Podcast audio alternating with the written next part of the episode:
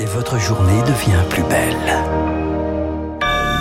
Soyez les bienvenus si vous nous rejoignez sur l'antenne de Radio Classique. Nous sommes le mardi 10 mai et il est 7h30. La matinale de Radio Classique avec Renaud Blanc. Et avec Charles Bonner pour le journal. Bonjour Charles. Bonjour Renaud, bonjour à tous. À la une ce matin, le monde a oublié les enfants syriens. Ils sont les victimes d'une guerre débutée en 2011 en Syrie. Plus de 12 millions d'enfants, dont 9 encore dans le pays. Des victimes collatérales, mal nourries, mal logées, mal soignées et pas assez aidées. Plus de la moitié des fonds nécessaires n'ont pas été rassemblés cette année, selon l'ONU. Et là encore, une guerre est responsable. Celle en Ukraine qui accapare l'aide des Européens. L'UNICEF demande en urgence 19 millions Juliette dirige des convois humanitaires pour UNICEF près d'Idlib dans le nord-ouest du pays. C'est l'un des derniers corridors où transite de l'aide alimentaire. Dans la région, plus d'un million d'enfants en dépendent désormais. C'est encore plus dramatique qu'au pic de la guerre. Il y a d'énormes besoins en eau potable, en nourriture. Les familles n'arrivent plus à nourrir leurs enfants. Depuis la guerre en Ukraine, les prix des aliments de base ont augmenté de plus de 100%. Depuis 2020, l'accès à l'éducation aussi est en chute libre. Crise du Covid, manque de professeurs. La moitié des petits Syriens ne vont plus à l'école et c'est encore pire dans les pays frontaliers. À cela, il faut ajouter des enfants syriens qui vivent dans les camps de réfugiés. Ils sont près de 3 millions. Le tiers n'a pas accès à l'éducation et certaines petites filles sont mariées très jeunes, parfois dès l'âge de 8 ans.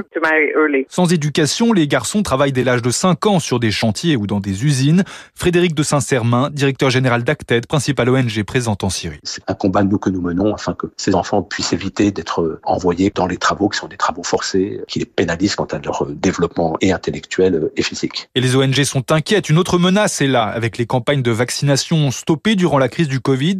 Des épidémies de polio commencent à émerger, une première depuis 2014. Rémi Pfister.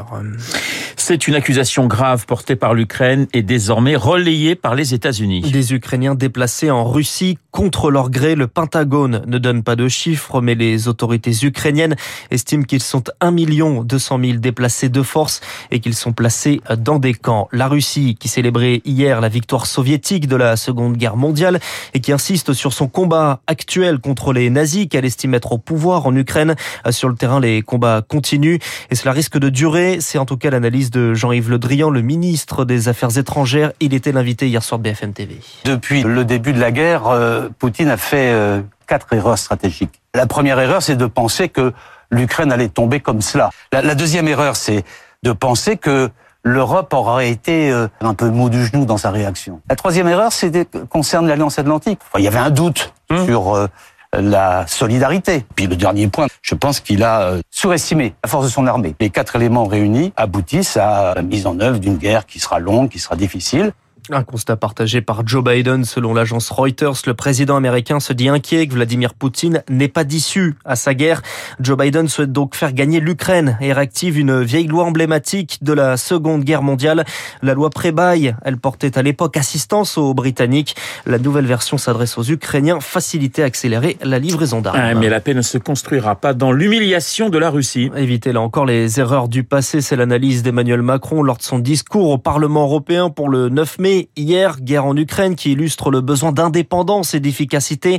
Le chef de l'État veut supprimer la règle de l'unanimité, un pays qui peut bloquer les 26 autres pour instaurer la majorité qualifiée. Il souhaite aussi lancer une communauté politique européenne, organisation en dehors de l'Union européenne, mais qui servirait surtout de sas d'entrée pour les pays candidats comme l'Ukraine. Emmanuel Macron était ensuite dans la soirée à Berlin et une annonce étonnante. Oui, je connais le nom de mon premier ministre, mais il n'en dévoilera pas le nom. Les seuls indices datent de de la campagne. Une certitude, il sera chargé de la planification écologique. Et tiens, justement, il était en Allemagne, c'est l'occasion de voir comment font les locaux. Là-bas, les sociodémocrates gouvernent à la fois avec les Verts et les libéraux.